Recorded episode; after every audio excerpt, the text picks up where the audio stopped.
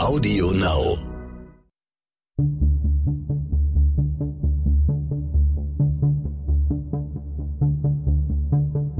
Wie überführt man einen Mörder? Warum werden Menschen zu Tätern? Und welche Abgründe können in jedem von uns stecken? Im Sterncrime-Podcast Spurensuche erzählen Ermittler und Spezialisten über ihre spannendsten Fälle und die Herausforderungen ihres Berufes. Manchmal scheint ein Verbrechen wie aus dem Nichts zu kommen. Da passiert etwas fürchterliches und es scheint keine plausible Erklärung dafür zu geben, wieso es geschehen ist. Der Fall, über den ich heute mit dem langjährigen Mordermittler Gerhard Starke spreche, ist genau ein solcher Fall. Er hielt damals die ganze Nation in Atem. Mein Name ist Bernd Volland und ich bin Reporter bei Stern Crime. Ich freue mich, meinen heutigen Gesprächspartner begrüßen zu können, den langjährigen Mordermittler Gerhard Starke. Hallo, Herr Starke. Hallo, Herr Volland. Vorab, wir führen das Gespräch aufgrund der momentanen Situation am Telefon. Das macht sich leider auch ein bisschen in der Qualität bemerkbar. Normalerweise reisen wir dann auch immer zu unseren Gesprächspartnern und treffen uns, sitzen mit denen dann in der Küche oder im Wohnzimmer. Das ist momentan etwas schwierig, daher dieser Weg auf, übers Telefon, was man ein bisschen hört, aber ich glaube, dass wir trotzdem ein sehr spannendes, aufschlussreiches Gespräch führen können.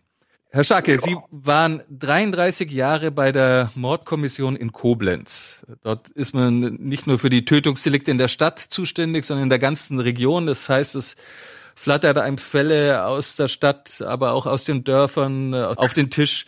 Ähm, würden Sie Ihre Zeit dort als abwechslungsreich bezeichnen?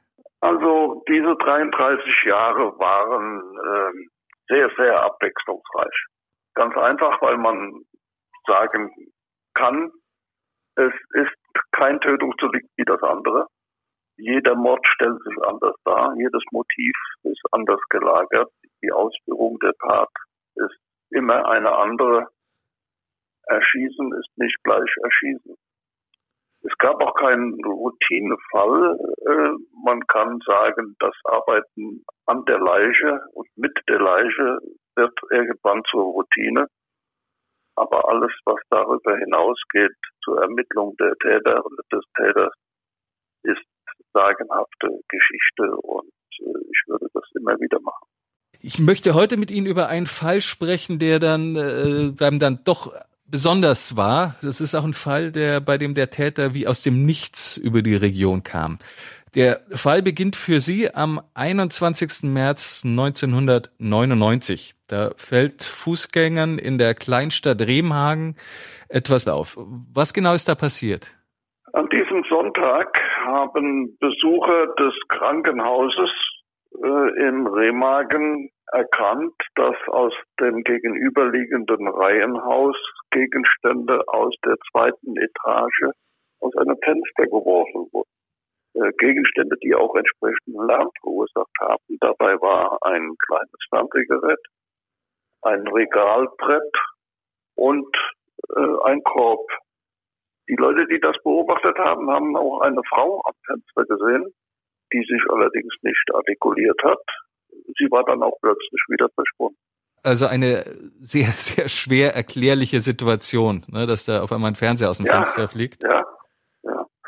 Die Leute, die das bemerkt haben, äh, haben sich auch äh, unterhalten über diese Sache und äh, es war dann so, dass man äh, recht schnell zu dem Entschluss kam, die Polizei zu verständigen. Denn das ist ja nun ein Geschehen, was Gott sei Dank nicht täglich äh, festzustellen ist. Dann wurde die Polizei verständigt. In Remagen selbst gibt es also Schutzpolizei, die ist dorthin gefahren und hat äh, die Wohnung aufgesucht, aufgebrochen und hat dann im Schlafzimmer dieser Wohnung eine schwer verletzte oder schwerst verletzte Frau gefunden. Jetzt war es für die Kollegen einfach, äh, im gegenüberliegenden Krankenhaus Hilfe zu holen die Ärzte waren schnell da, haben den Kollegen allerdings beim äh, Untersuchen der, des Opfers oder der Frau, der verletzten Frau, gleich Bedenken geäußert, dass die Frau diese Verletzungen, die ihr zugefügt wurden, äh, überleben würde. Dennoch, die Frau wurde also ganz schnell ins Krankenhaus geschafft und hat dort auch einige Tage noch gelebt. Dann war es weiter so, dass die Leute, die Kollegen natürlich sich in der, in der Wohnung umgesehen haben und unmittelbar neben dem Schlafzimmer war das Badezimmer. Und äh, dort sind sie also abrupt stehen geblieben. Eine Frau lag vor der Badewanne in Bauchlage gefesselt in ihrem eigenen Blut und in der Badewanne lag ein Mann, auch gefesselt an Füßen und Händen und auch ganz erhebliche Stichverletzungen im Gesicht und Oberkörperbereich. Dann haben die Kollegen natürlich ihre Ermittlungen eingestellt und haben äh, gleich dann die Mordkommission, sprich uns, verständigt. Und für uns war dann an diesem Tag äh, das Wochenende zu Ende. Wir sind äh, gegen 18 Uhr, 19 Uhr dort in Remagen eingetroffen und haben die ersten Ermittlungen übernommen. Mhm. Wann kommen Sie an den Tatort? Äh, sind da die Leichen noch da oder? Ja, selbstverständlich. An dem Tatort äh, wird nichts verändert mhm. seitens der äh, Schutzpolizeibeamten, die dort äh, eingetroffen waren. Das ist ein, ein ungeschriebenes Gesetz. Wer erkennt oder wenn man erkennt, dass dort ein Gewaltverbrechen stattgefunden hat, wird der Tatort großräumig abgesperrt. Es wird nichts verändert und es wird das Eintreffen von der Mordkommission und ihren Mitgliedern abgewartet. Und was war Ihr erster Eindruck von diesem Tatort?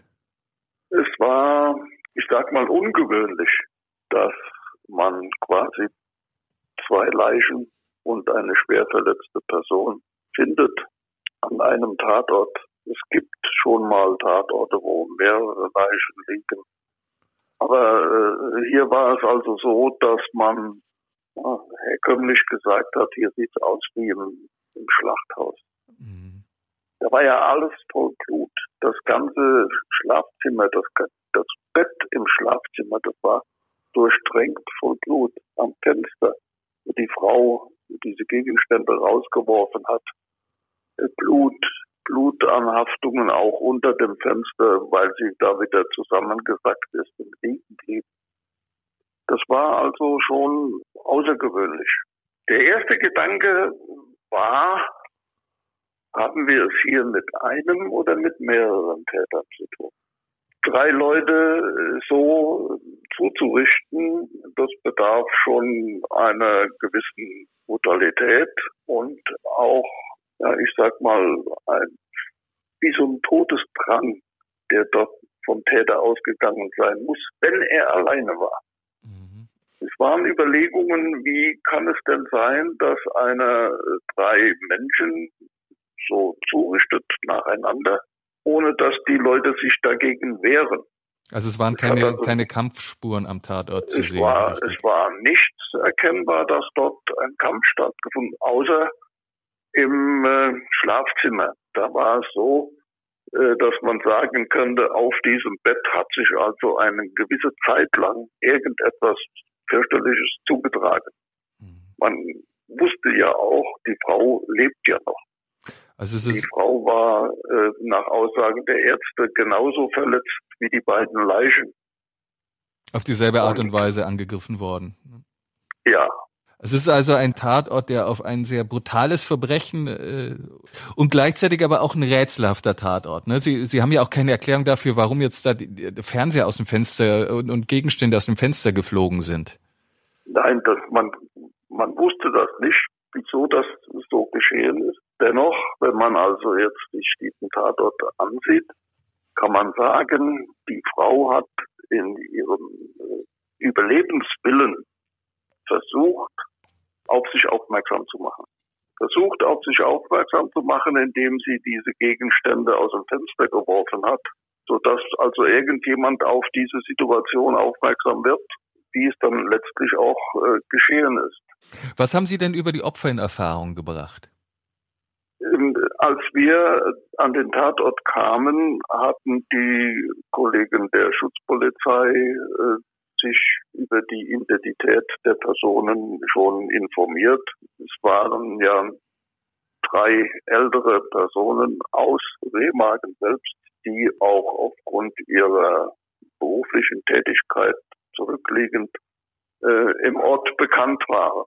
Und äh, so war es also, dass die Kollegen uns sagen konnten, bei den beiden Toten handelt es sich um ein Ehepaar und bei der verletzten Frau handelt es sich um die Frau, die dort in dieser Wohnung tatsächlich wohnhaft war. Wenn Sie sagen, Sie waren im Ort aufgrund Ihrer beruflichen Situation bekannt, dann äh, meinen Sie nicht, äh, dass Sie im Milieu tätig waren, sondern dass nein, nein, nein, angesehene Bürger der Stadt also, in seriösen Berufen waren? Das waren rechtschaffende äh, Unternehmer, mhm. die waren äh, in Remagen bekannt, auch äh, weil sie schon ewig dort wohnten und weil sie ein großes Unternehmen hatten. Und, und was waren Ihre nächsten Schritte? Ja, dann ähm, war es also so, dass der Erkennungsdienst äh, begonnen hat mit der Spurensicherung im, in der Wohnung. Und das war für uns eigentlich schon klar, dass diese Spurensicherung sich über Tage hinziehen wird. Denn wer so ähm, gearbeitet hat seitens des Täters in der Wohnung, der hat möglicherweise irgendwo eine Spur hinterlassen, die nicht übersehen werden darf. Wir, die Ermittler, haben äh, dann uns mit den Hinterbliebenen beschäftigt. Und zwar in der Form, und das äh, muss man wissen, dass es nicht ausgeschlossen werden kann, dass in solchen Delikten auch die Hinterbliebenen als mögliche Täter anzusehen sind. Insbesondere, wenn man weiß, dass Kapital möglicherweise eine Rolle spielen kann. Das ist immer, nicht jetzt nur in diesem Fall, das ist immer eine ganz diffizile Angelegenheit. Mhm. Der einen Seite überbringt man eine Todesnachricht, auf der anderen Seite beobachtet man die, die, die Angehörigen, wie sie reagieren, ob da möglicherweise irgendetwas äh, ersichtlich ist in ihrer Gestik, in ihrer Mimik. Das ist so ein, wie so ein zweiseitiges Schwert. Das heißt, ähm, Sie überbringen die Nachricht dann auch immer persönlich? Das hat sich in der, in der Folge, in den folgenden Jahren geändert. Sehr oft äh, haben wir dann einen Geistlichen zur Hilfe genommen, um diese Nachrichten zu überbringen, weil die Leute ganz anders reagieren auf den Geistlichen und äh, der das auch sicherlich in seiner Art äh, besser rüberbringen kann. Hier war es so, dass wir also die Nachricht überbracht haben. Dabei erfuhren wir dann ja auch, dass es dort noch einen Mann gibt, einen Ehemann von dieser schwer verletzten Frau. Der war ja für uns nicht bekannt, war nicht in der Wohnung. Und wir konnten durch die Angehörigen relativ früh erfahren, dass diese Familie am Rhein liegend eine Villa gekauft hat. Eine alte Villa, die äh, renoviert wurde. Die haben uns das beschrieben, die Leute. Wir sind dorthin gefahren oder ein Kollege und ich sind dorthin gefahren, haben diese Villa da gesehen und äh, konnten gleich erkennen, diese Villa ist also Baustelle. Und dann sind wir in diese Villa rein. Das war also kein Problem. Da war so eine Bau, Bautüre und ähm, dann haben wir nach dem Herrn Schröder gerufen es gab keine Nachricht, es gab keinen Ton, keine Erwiderung unserer Rufe. Und in der ersten Etage haben wir dann den Herrn Schröder gefunden. Der Schröder lag auch in Bauchlage, ja, ich würde sagen, im Bauschutt quasi. Er war vollständig bekleidet. Er war gefesselt an Händen und an Beinen. Er hatte ganz erhebliche Gesichts- und Oberkörperverletzungen, die dem ersten Anschein nach äh, ähnlich aussahen wie die bei den Personen in der Wohnung. Für uns nicht erklärbar und äh, auch heute nach Abschluss dieser Ermittlungen äh, nicht erklärbar, war über ihm ein Schirm aufgespannt mhm. und sein Oberkörper war mit Bauschutt überschüttet. Konnten Sie sich da irgendeinen Reim daraus machen? Wir haben uns gedacht, der Täter hat möglicherweise den Bauschutt auf der Leiche ausgeschüttet, um äh, Kontaktspuren seiner Kleidung zu verwischen. Das war unsere Überlegung.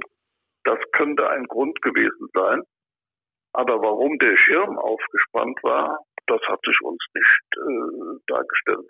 Erkennbar für uns war allerdings äh, in dem Bereich schon, äh, dass das Klebeband, äh, was bei den Opfern in der Wohnung Verwendung fand, auch bei dem Herrn Schröder in, in der Villa angewandt wurde und das ist ganz offensichtlich. Das war zur Fesselung genutzt worden, das Klebeband, ne? Die waren mit Klebeband ja. alle gefesselt. Ja, genau. Und das war wohl von den Handwerkern in der Villa äh, abgelegt.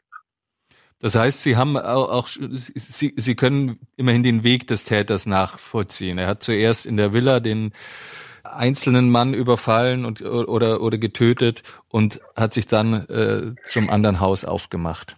Das war eine Vermutung, aber wir wussten es ja nicht. Mhm. Wir wussten nicht der Zusammenhang, wie Villa Mord an dem Mann, Wohnung, Mord an, den, an dem Ehepaar, die schwere Verletzung äh, der Ehefrau des Getöteten aus der Villa. Es gab keine zeitliche Bindung, weil wir keine Zeugen hatten.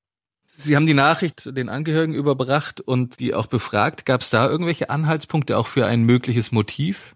Nein, es gab keinerlei Anhaltspunkte für ein Motiv. Die, die Kinder der beiden Familien waren also äh, nicht in der Lage, irgendwo ein Motiv äh, zu finden. Die finanziellen Verhältnisse waren geordnet, das Geld, äh, was die Familien hatten, lagerte ordnungsgemäß auf der Bank. Man hatte im Haus nur so viel, wie man zum täglichen Leben braucht.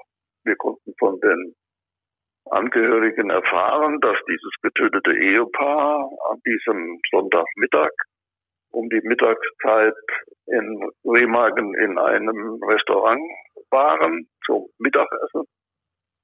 Wir haben in dem Restaurant erfahren, dass äh, dieses Ehepaar telefonisch verständigt wurde von irgendjemandem und dass die daraufhin getrennt voneinander, aber hastig dieses Restaurant verlassen haben. Als, als hätte es einen Alarmruf gegeben. Ja, ja. Getrennt deswegen, weil die Frau zuerst gegangen ist und der Ehemann die Rechnung noch beglichen hat. Und äh, daher äh, wussten wir auch, dass äh, der Täter wenigstens vier Stunden in der Wohnung gewesen ist. Denn zwischen äh, Verlassen der, des Ehepaares aus dem Restaurant bis zum äh, Wahrnehmen der Besucher aus dem Krankenhaus über diese Gegenstände, die aus dem Fenster flogen, waren gut vier Stunden dazwischen.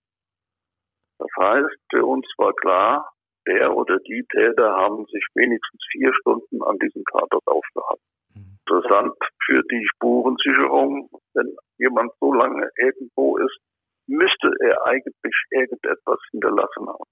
Aber es ist ein sehr mysteriöses Setting und es gibt eigentlich im Umfeld gibt es kein Tatmotiv. Ja. Wo kam Ihr erster Anhaltspunkt her dann? Die Kollegen der Spurensicherung haben also, ich würde fast sagen, täglich ihre Spuren dem Landeskriminalamt in Rheinland-Pfalz äh, überbracht. Da war immer ein Kurier unterwegs, der die Spuren dort äh, abgegeben hat, damit die bei den einzelnen Stellen, wo die abgeglichen werden, äh, untersucht werden konnten. Und die, wir standen ja immer wieder in Verbindung mit den Kollegen der Spurensicherung und wir haben immer wieder nur gehört, oh wei, oh wei, oh wei, oh wei, oh wei. Die Spuren, die wir hier finden, es gab natürlich äh, Vergleichsfingerabdrücke zum Beispiel von dem getöteten Ehepaar, es gab Vergleichsfingerabdrücke von der verletzten Frau und auch von den Getöteten aus der Villa. Das konnte man relativ schnell vergleichen die Fingerspuren, die man dort findet, sind überwiegend oder sind, sind alle von Berechtigten.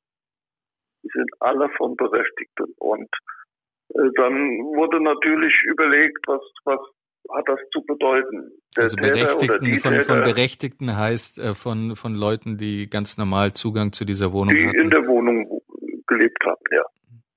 Oder zu Besuch waren. Das war also eine, eine Überlegung, äh, der Täter muss eigentlich oder die Täter müssen eigentlich Handschuhe getragen haben. Was heißt das? Was bedeutet das?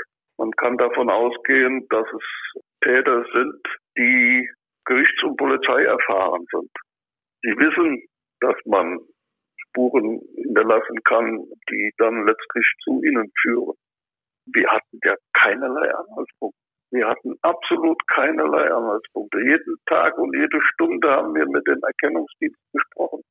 Immer wieder kam diese, es gibt nichts Neues, wir finden nichts, hier gibt es keine Spuren von dem Täter und keine Kontaktspuren und nichts. Und ich kann heute nicht mehr sagen, wie lange das so ging. Ich meine, nach vier Tagen oder nach fünf Tagen kam dann der erlösende Anruf von dem Landeskriminalamt zu uns, dass man einen Fingerabdruck gefunden hat. Und dieser Fingerabdruck ist äh, hinterlegt. Er ist einem Straftäter zuzuordnen. Und da hörten Sie erstmals den Namen Dieter Zurweme, Richtig. der später sehr prominent werden sollte. Ja, wir waren ähm, natürlich unheimlich euphorisch, klar. Wenn man nach Tagen äh, des Stocherns im, im, im Heuhaufen dann plötzlich die Nadel findet. Und der Zurweme war für uns ein unbeschriebenes Blatt. Erst durch die äh, Übermittlung seiner Akten und Sprachen mit den entsprechenden Stellen wurde uns bekannt, um wen es sich dabei handelt. Später war der natürlich jedem ein Begriff im Land, äh, der sich der Zeitung las oder Nachrichten sah. Aber zu dem Zeitpunkt war Dieter Zurweme war eigentlich kein Begriff. Ne? Er war ein entflohener Häftling. Was erfuhren Sie gleich ja. über ihn, über seine Taten? Ja, wir haben in Erfahrung gebracht, dass er ganz grob 1973 ein Tötungsdelikt begangen hat im Raum Düren und dass er daraufhin zu lebenslanger Haft verurteilt wurde. Der ist also von dem 166. Hafturlaub nicht zurückgekehrt. Und das schon am Jahresende 98. Der saß in Bielefeld ein oder hätte eigentlich dort einsitzen sollen? Der saß in Bielefeld, ja. Und war dann schon mehrere Monate absent? Drei Monate, drei Monate unterwegs, ja, bis der Weg ihn dann nach Remagen führte. Er war mit dem Fahrrad unterwegs. Wir haben ein Fahrrad an der Villa gefunden. Wie macht man sich dann ein näheres Bild über diesen Mann? Der kommt dann aus der Ferne, ist der quasi nach Remagen gekommen? Ja, wir haben natürlich die äh, JVA aufgesucht. Wir haben mit dem Personal gesprochen, mit dem Leiter. Wir haben uns die Unterlagen, die dortigen Unterlagen angesehen. Wir haben mit den Polizeidienststellen in Düren und in Aachen telefoniert und äh, gesprochen, äh, wo sich diese Tat damals da in 73 zugetragen hat und haben auf diesem Weg dann ein Bild von Surweme bekommen, das uns eigentlich die Augen geöffnet hat. Wir erfuhren, dass Dieter Zurweme 1973 in Düren eine junge Frau getötet hat mit einem Fadenmesser, mit einer Brutalität, die der gleicht, die wir hier an den beiden Tatorten vorgefunden haben. Das heißt, auch in Düren war es so, dass er mit einem großen Messer auf das Opfer eingestochen hat. Wir waren natürlich jetzt an der Person äh, interessiert, auch was seine Biografie anbetrifft, und wir konnten in Erfahrung bringen, dass er als uneheliches Kind geboren wurde, wobei äh, die Bestrebung des vermeintlichen Vaters erst ans Licht gebracht hat, dass er nicht der Vater war, sondern der Vater war ein algerischer Kriegsgefangener. Der Junge wurde dann von seiner Mutter an zur Adoption freigegeben. Es gab ein Elternpaar, die sich dem Jungen angenommen haben. Aber auch sie wurden mit ihm wohl, äh, selbst in der frühesten Jugend äh, kamen sie mit ihm nicht zurecht. Als 13-Jähriger ist er erstmalig in Erscheinung getreten, als er eine 15-Jährige überfallen hat und ihr Geld abgenommen hat. In der Folgezeit hat er Frauen überfallen, um an Fahrzeuge zu gelangen, an Fahrräder zu gelangen, an Autos zu gelangen. Alles das führte letztlich dazu, dass er ähm, in Fürsorgeerziehung kam, also in ein Erziehungsheim, wo er sich allerdings auch nicht äh, lange aufgehalten hat. Er ist schnell geflüchtet und wurde dann an der Grenze zu den Niederlanden wieder aufgegriffen, zurückgebracht, äh, ist erneut geflüchtet. Äh, er hatte Verwandte in den Niederlanden, die er dann auch besucht hat.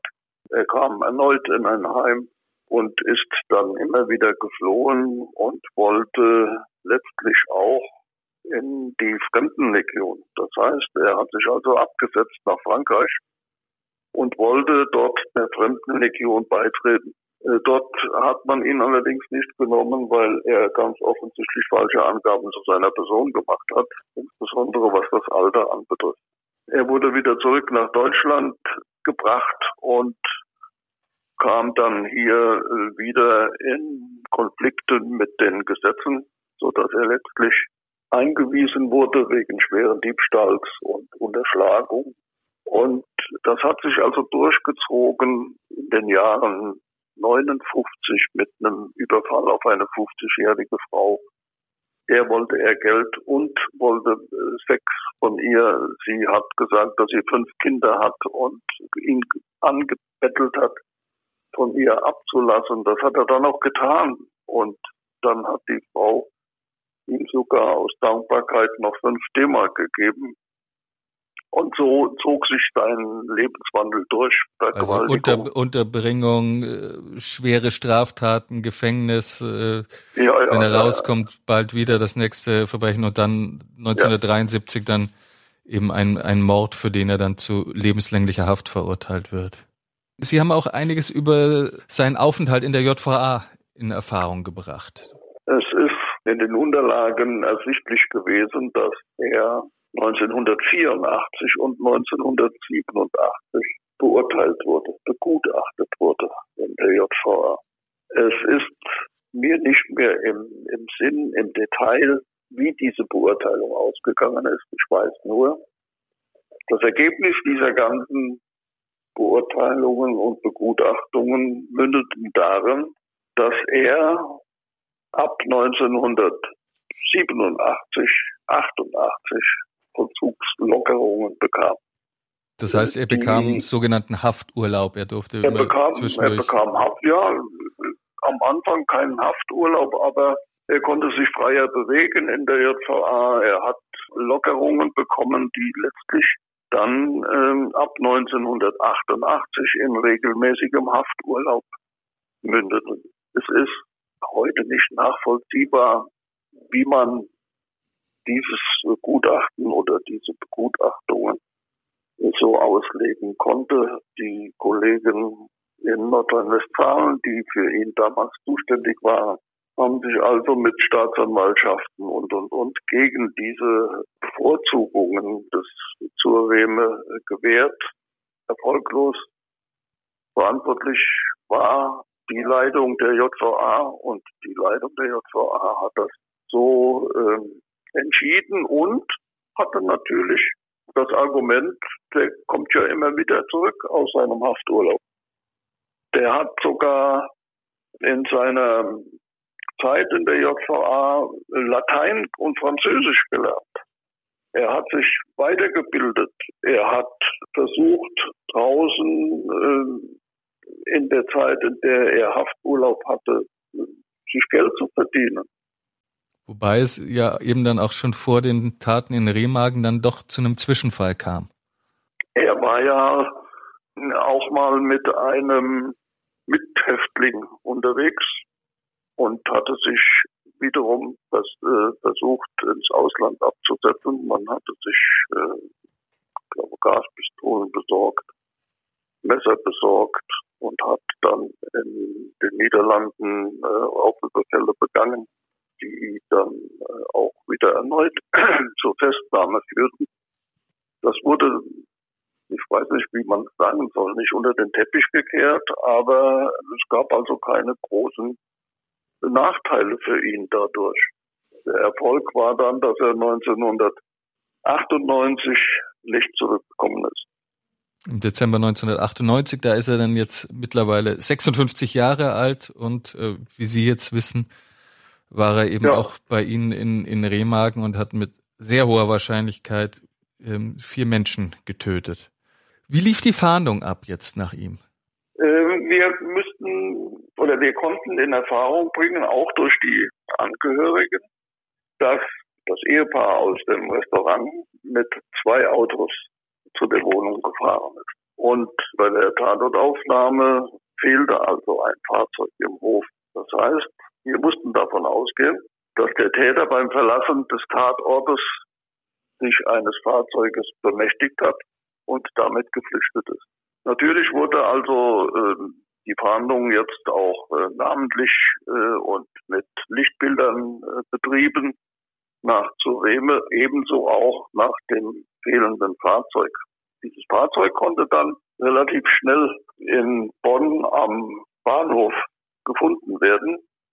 Nun waren von Bonn aus Züge in den Norden und in den Süden und in den Osten und überall hin. Die Staatsanwaltschaft hat äh, dort mitgespielt und hat zum Beispiel eine Auslobung veranlasst in Höhe von 10.000 D-Mark zur Ergreifung des Zurweme. Wir haben eine Flut, eine Flut von Hinweisen erhalten, wo man ihn gesehen haben will. Das ist uns über den Kopf gewachsen. Wir waren rein personell nicht in der Lage, diese Fahndung in der ganzen Bundesrepublik zu koordinieren. Deswegen haben wir die Fahndungsmaßnahmen dem Landeskriminalamt in Mainz übergeben. Dort gibt es eine sogenannte Zielfahndungsabteilung, die sich dessen angenommen hat. Also es ist Segen und Fluch zugleich. Ne? Äh, Prinzipiell ist es ja wünschenswert, dann möglichst viele Hinweise aus der Bevölkerung zu bekommen und eine möglichst ja, wachsame und aufmerksame natürlich. Bevölkerung zu haben. Aber ähm, es ist dann auch schwer zu filtern. Was ja, das ist, wir waren damals neun Personen in der Mordkommission, das ist nicht zu bewerkstelligen. Das geht ganz einfach. Ist, dafür ist das zu viel. Und es war ja auch so. Es sind ja Hinweise eingegangen, ich kann mich erinnern, er war in Lindau am Bodensee. Eine Stunde später war er in Mecklenburg-Vorpommern. Ähm, und alles Dinge, die man nicht abtun kann. Nein, dort wurde die Polizei eingesetzt. Dort wurde die Hinweise aufgenommen von der zuständigen Polizei. Die haben Suchmaßnahmen in die Wege geleitet. Da wurden Waldstücke durchsucht, dort wurden Maisfelder durchsucht. Und dann wurde er auch in Thüringen gesichtet. Eine makabere Angelegenheit. Wir haben von der Polizei in Dessau eine Information bekommen, dass dort eine Person durch die Polizei erschossen wurde. Es gab einen Hinweis auf eine Pension, in der Zurweme übernachten sollte. Angestellte dieser Pension haben äh, die Polizei verständigt. Die Polizei ist äh, zur Nachtzeit dann in diese Pension. Es waren zwei Kollegen in ziviler Kleidung und äh, der Pensionswirt hat an dem Zimmer, in dem der vermutliche oder vermeintliche Zureme schläft, äh, geklopft und sich mit Zimmerservice und dergleichen bemerkbar gemacht. Jedenfalls der Mann, der dort in diesem Zimmer übernachtet hat, ist an die Tür und hat die Tür aufgemacht und sieht in einem halbdunklen Flur zwei dunkel gekleidete Personen mit Pistolen in der Hand. Er hat die Tür zugeknallt und die Kollegen haben durch die Tür geschossen und haben diesen Mann erschossen. Dann stellte sich natürlich heraus, dass nicht zur ist. Und äh, das gab ganz erhebliche politische Verwicklungen. Den Ausgang dieser Ermittlungen, äh, die dort in Thüringen äh, geführt wurden, äh, ist mir nicht bekannt. Wir haben es auch dabei belassen, uns nicht weiter darum zu kümmern. Das ist was, was in dem Land Thüringen geregelt werden musste. Und ich weiß nicht, ob die Kollegen damals bestraft wurden. Jedenfalls wurden dort Verfahren eingeleitet. Aber das waren ganz normale Streifenbeamte, also keine. Das waren, das keine waren normale, normale äh, Vollzugsbeamte der Polizei, die äh, in Zivil unterwegs waren. Die sich ja. möglicherweise auch etwas äh, selbst überschätzt haben im, im Vorgehen. Also die waren nicht ausgebildet ja. jetzt für eine Festnahme ja. eines äh, gefährlichen Verdächtigen. Was war Ihre erste Reaktion, als Sie davon erfuhren? Sie sind ja auch auf die. Unterstützung der Bevölkerung angewiesen und Sie sind ja zugleich auch unter Druck. Ne? Das ganze Land ist natürlich. in Aufregung, hat auch Angst und dann passiert sowas. Ähm, was war Ihre erste Reaktion, als Sie das hörten? Ach du Scheiße, wie kann sowas? Gottes Willen, jetzt wird das natürlich auch in der Presse bekannt. Das wird dann auch berichtet. Das, das macht doch unsere ganze Fahndung, äh, rückt das in ein schlechtes Licht und äh, die Hilfe sucht aus der Bevölkerung.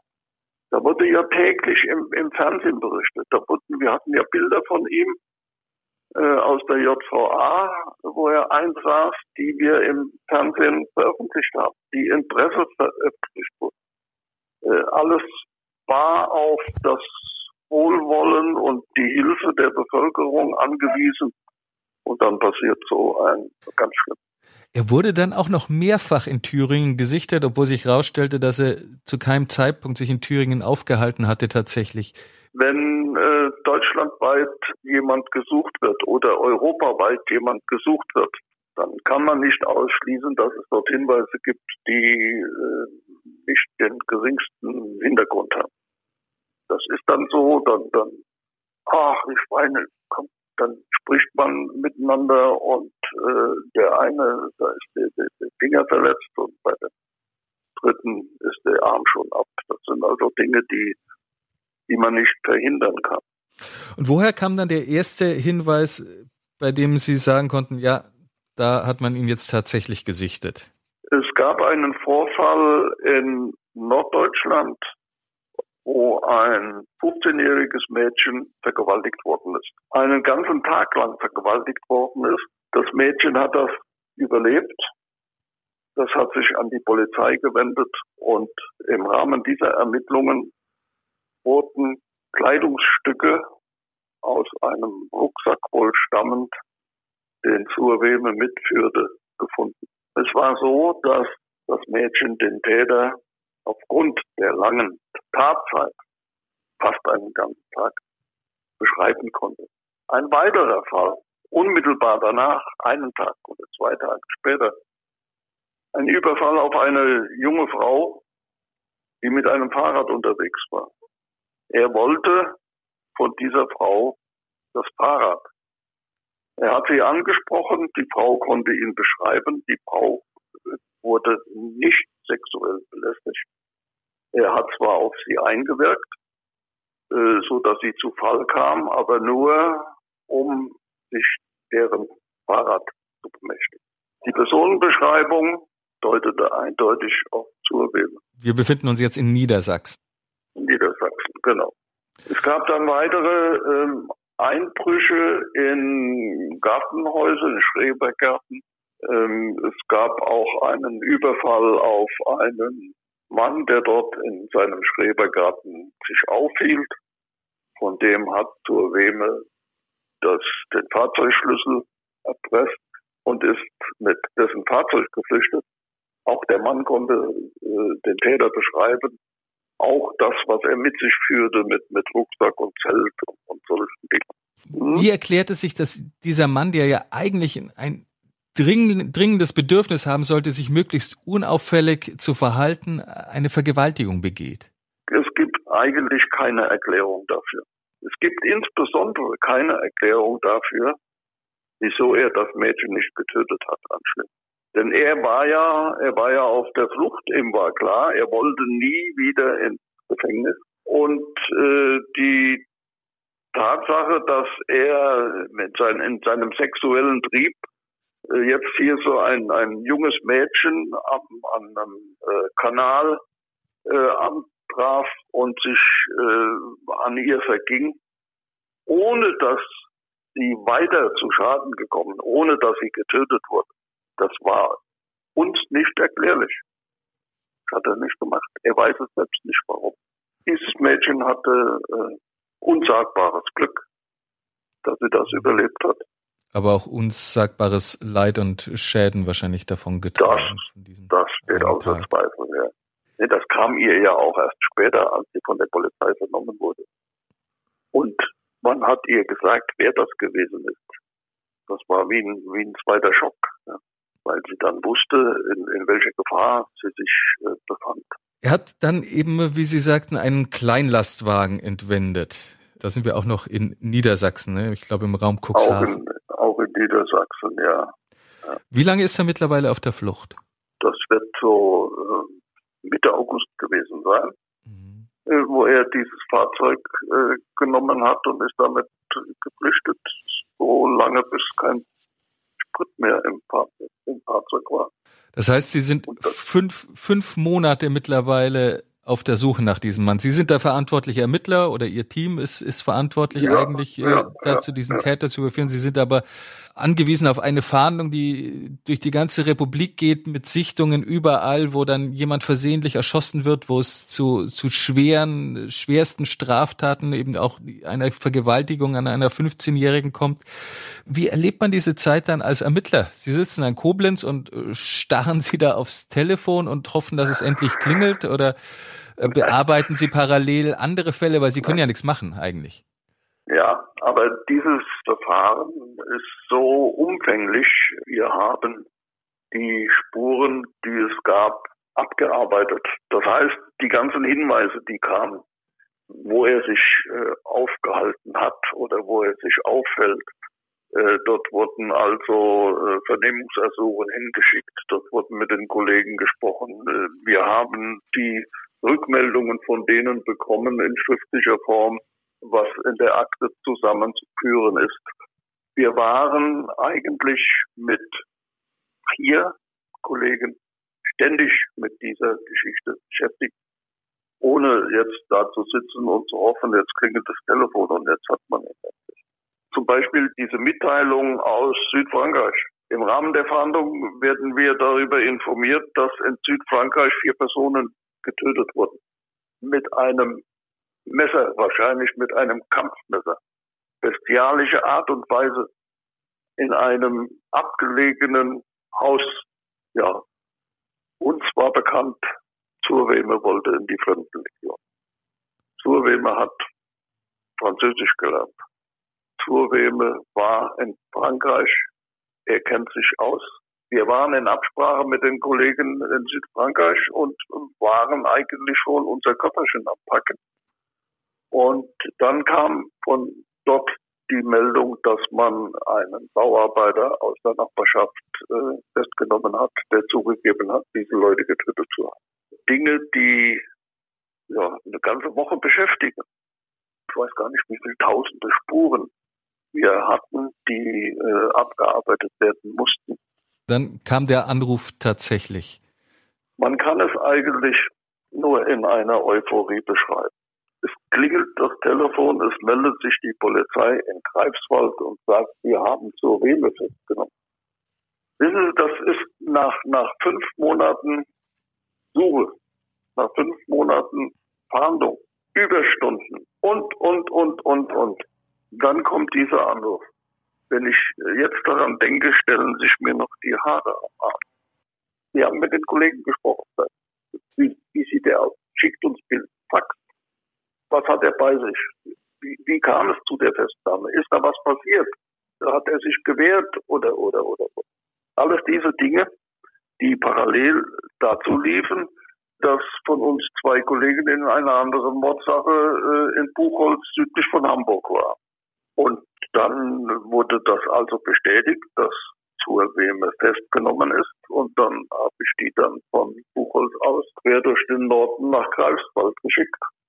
Weil es ja auch darum ging, dass äh, nicht der eine oder andere Kollege ohne die genauen Sachkenntnisse von unserer Vierfachmord dort sich dessen annimmt und, und fängt an, den zu vernehmen.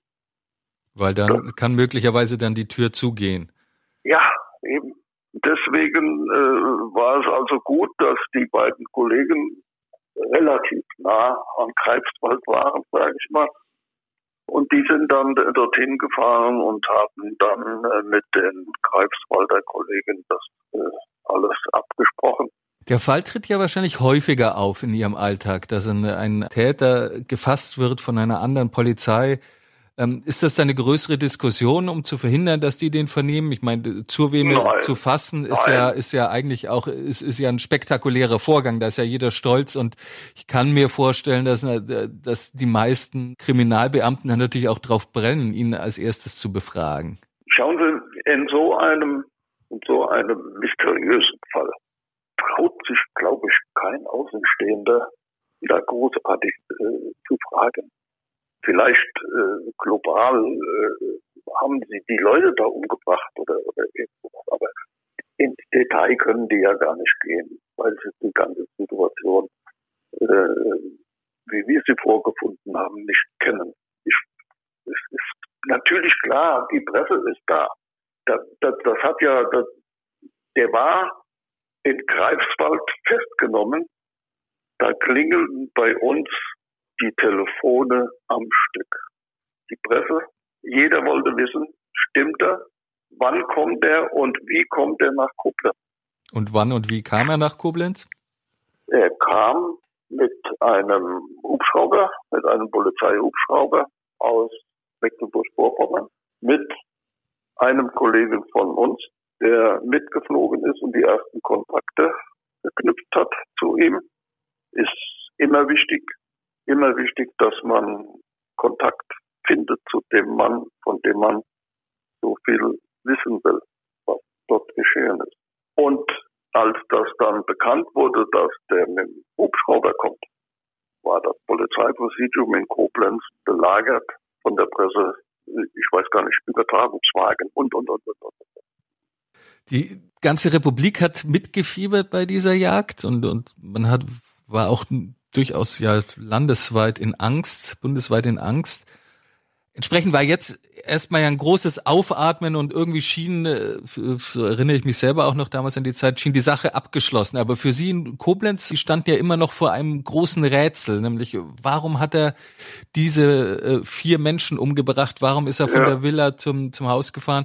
Hatten ja. Sie sich schon irgendwie eine Vorstellung machen können, was wohl geschehen war? Oder war das einfach für Sie immer noch, äh, lag das für Sie Nein, immer noch im Nebel? Wussten, wir wussten nicht, was im Einzelnen geschehen ist oder warum es geschehen ist und auf welche Art und Weise es geschehen ist. Wir haben natürlich der Kollege, der diese sechs Stunden oder sieben Stunden da mit ihm im, im Flug im, im Hubschrauber waren, der hat mit ihm den ersten Kontakt geknüpft. Die haben sich auch, die haben auch miteinander gesprochen. Das heißt, Zureme war nicht, äh, der hat nicht geblockt.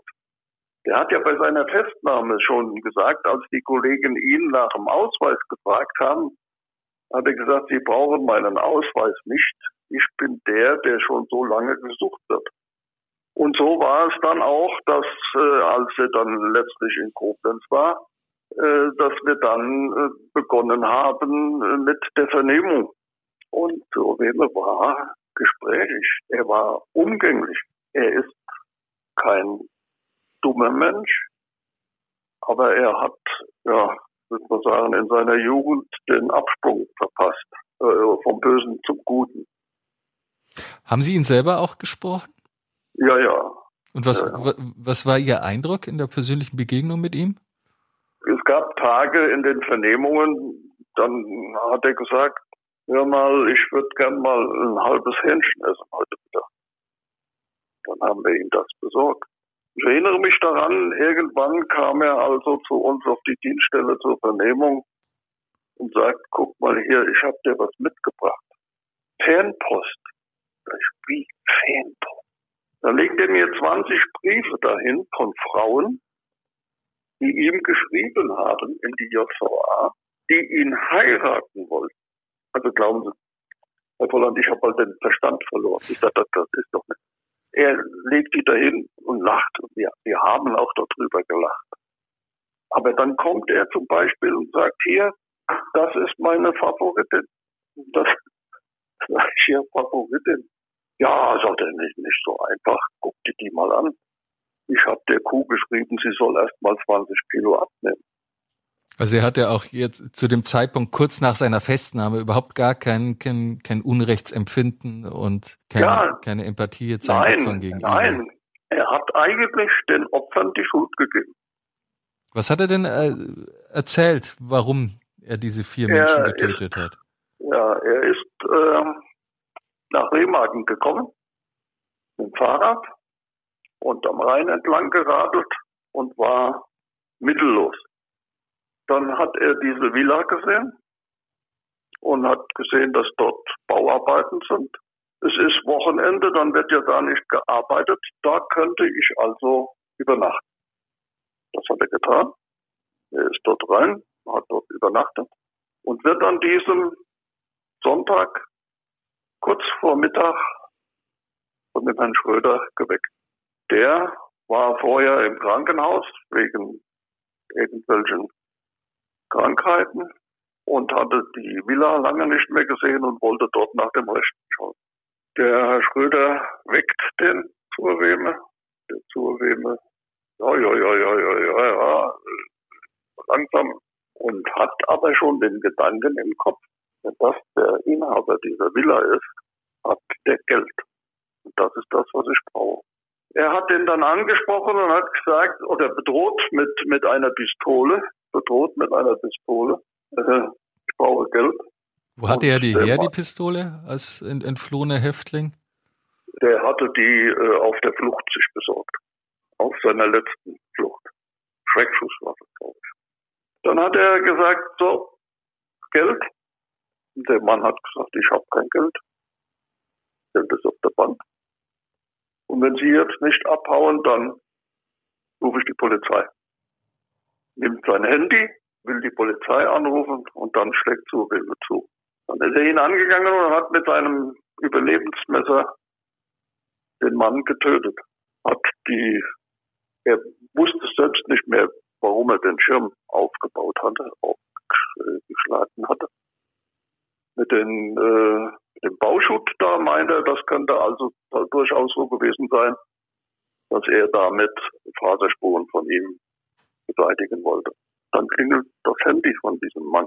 Und er geht an das Handy und hört dann eine Frauenstimme, die nach ihrem Mann fragt. Und er antwortet daraufhin, äh, ihr Mann kann im Augenblick nicht telefonieren. Was da vorgefallen ist oder was passiert ist, das sage ich Ihnen gerne, aber bei Ihnen zu Hause. Er hat sich beschreiben lassen, wo die Frau wohnt. Und sie hätte ihm noch gesagt, das ist also noch kein Kilometer bis zu meiner Wohnung von der Villa aus. Und dann ist die Frau, dann hat er gesagt, ja, er käme also vorbei. Und dann ist die Frau, äh, ja, dann hat sie also die, die Angst gepackt. Und äh, insbesondere, was ist mit ihrem Mann, weil der aus, aus dem Krankenhaus gekommen war. Sie hat im Krankenhaus angerufen, da war er nicht. Keine Aufnahme von ihm. Sie hat bei ihrem Bruder und äh, bei der Schwägerin angerufen. Es ist ihr alles komisch vorgekommen. Und die Schwägerin und der, der Bruder im, im Restaurant erreicht, die haben gesagt, wir kommen. Wenn da einer kommt, da stimmt was nicht. Und als die beiden zur Wohnung der Frau Schröder kamen, war Zurweme schon da. Er sagt, die Frau hat aufgemacht Oh, weil ich war ja eine ältere Frau. Ich hatte also nicht unbedingt sexuelle äh, Bedürfnisse da, aber Geld. Und das war auch eigentlich sein Grund, weshalb er dorthin ist. Er wollte Geld. Und wer so eine Villa hat, der hat Geld. Und die Frau hat gesagt, ich habe kein Geld. Und ich rufe die Polizei. Und mein Bruder, der kommt eh gleich. Und meine Schwägerin. Und dann hat er mit diesem Messer auf diese Frau eingewirkt, hat die ans Schlafzimmer gedrängt und hat sie dort ganz erheblich verletzt, wie sie dann letztlich dort auch gefunden wurde. Und dann kommt Bruder und Schwägerin, die bedroht er auch mit dieser Pistole, hat gar nichts von der, von der, von der Frau Schröder gesagt. Die wussten gar nicht, wo diese Frau ist oder wo ihre Schwester, Schwägerin ist. Und hat die beiden dann mit der Pistole bedroht und wollte Geld. Und der Ehemann, etwas robust noch, sie kriegen kein Geld, ich rufe die Polizei.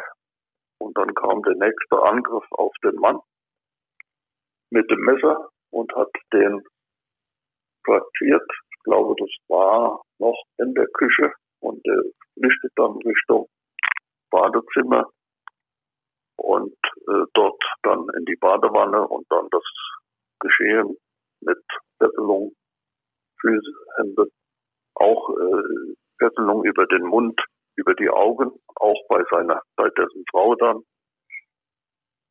Ja, und dann hat er bei dieser Arbeit festgestellt, dass die Frau Schröder aus dem Schlafzimmer sich bemerkbar macht. Das heißt, die war ja noch gar nicht tot. Dann das, ist er wieder da rein. Das war der Zeitpunkt, als sie Gegenstände aus dem Fenster geworfen hat. Ja, genau. Und dann hat er wieder auf sie eingewirkt. Die anderen beiden waren tot und er hat bei der Nachsuche irgendwo Kleingeld gefunden, Münzgeld gefunden. Es waren so um die 8000 D-Mark. Das hat er dann mitgenommen und hat sich Fahrzeugschlüssel von dem Bruder der Frau Schröder äh, an sich genommen und ist dann mit dem Fahrzeug geflüchtet. Dieter Zurweme wurde dann zu lebenslanger Haft mit anschließender Sicherungsverwahrung verurteilt. Er kam in eine genau. andere JVA und auch Hafturlaube waren danach erstmal kein Thema mehr. Nein. Waren, waren Sie selbst empört darüber, dass dieser gefährliche Mann hatte freikommen dürfen und dass dadurch der Vierfachmord überhaupt möglich geworden war? Empört waren, war die ganze Bevölkerung. Auch die Polizei, auch wir.